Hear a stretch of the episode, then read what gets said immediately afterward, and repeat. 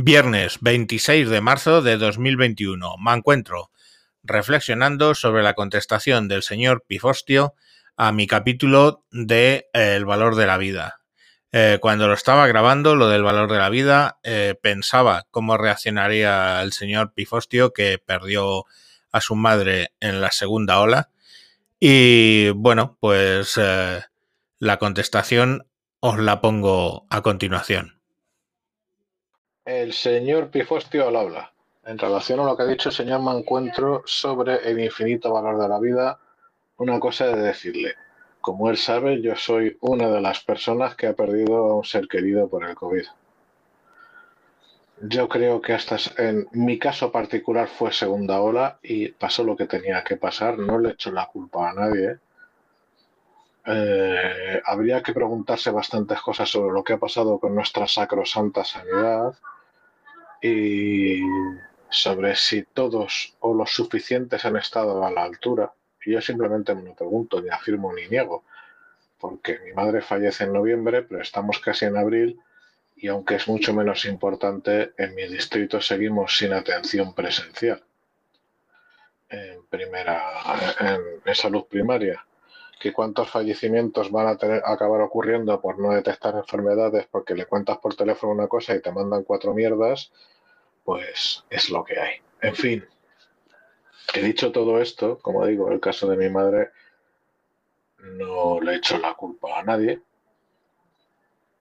pero lo que sí ahora mismo sí le he hecho la culpa es a dos cosas. Por una parte, a que haya discusiones autonómicas, a que no haya un sistema centralizado de salud que aunque sea en caso de catástrofe tome el mando y dirigido por los mejores profesionales posibles. Pero claro, si es Sistema Nacional de Salud a cargo del señor Illa, oiga, virgencita que me quede como estoy.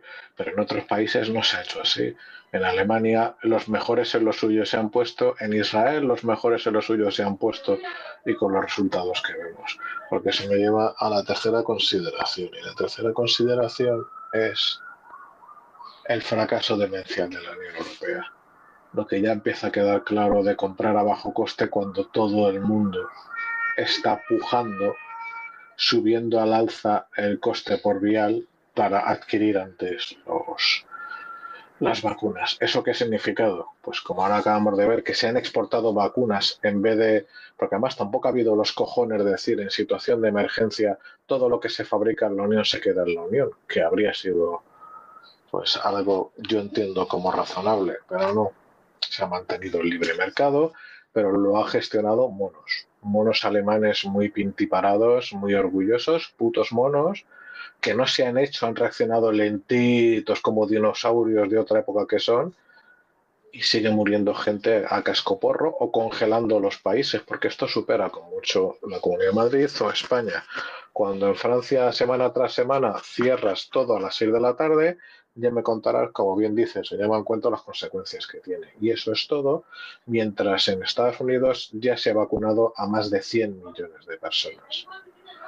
Entonces, aquí lo más importante no es bares sí, bares no, sino cuándo han llegado las vacunas, cuándo alcanzamos la inmunidad del grupo, pero incluso lo de alcanzar es incorrecto a qué cantidad de población entre enfermos y vacunados ya tiene anticuerpos. Y eso es lo que ya se ha demostrado sobradísimamente que marca la diferencia.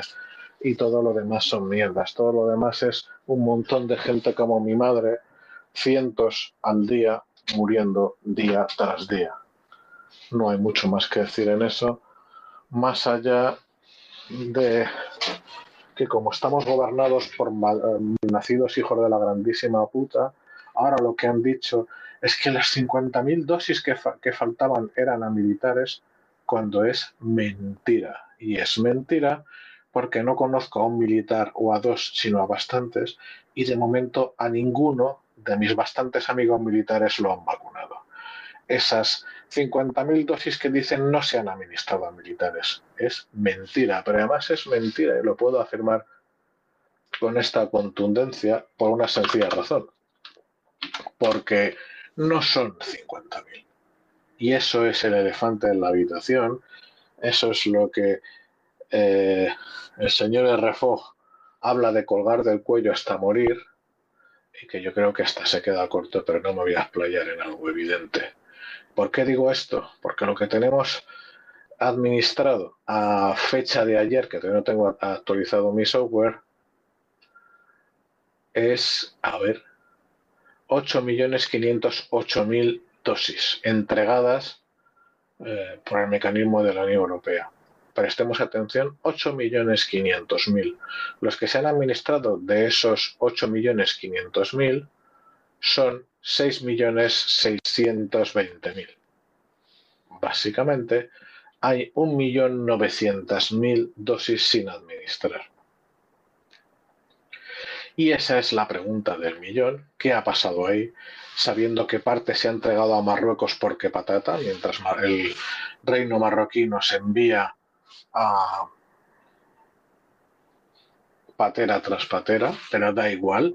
Esas vacunas que van a Marruecos no van a España. Y Marruecos ni siquiera es un socio europeo. Y es muy fácil dónde están esas 1.900.000 vacunas, porque ha habido un momento que hay parada de varios días con lo de AstraZeneca y aparentemente sigue todo su curso, no baja la completitud de vacunaciones ni la administración. ¿Por qué? Porque tenemos en teoría un backup considerable, pero ¿por qué no se acelera? Porque si de ese 1.900.000 entregadas se hubiera administrado la mitad, pues hagan ustedes cuentas, tendríamos casi un millón más de vacunados no parece mucho. El gran problema, insisto, es europeo, pero es un millón que sube un poquito la inmunidad de grupo, que dificulta un poquito la infección. En fin, no hemos vivido nada de esto, no estamos preparados y, bueno, como digo siempre, esto está en nuestras manos, esto está en lo que obremos según nuestro recto criterio, hagamos o, o dejemos de hacer y que asumamos las consecuencias de nuestros actos hasta la medida de control que tengamos, porque tenemos que coger el metro, pues a joderse. Es lo que hay. En fin, nada más que decir. Bueno, pues ahí tenéis. No puedo añadir ni una coma más. La verdad es que tiene más razón que un santo. Bueno, señores, mañana más. Adiós.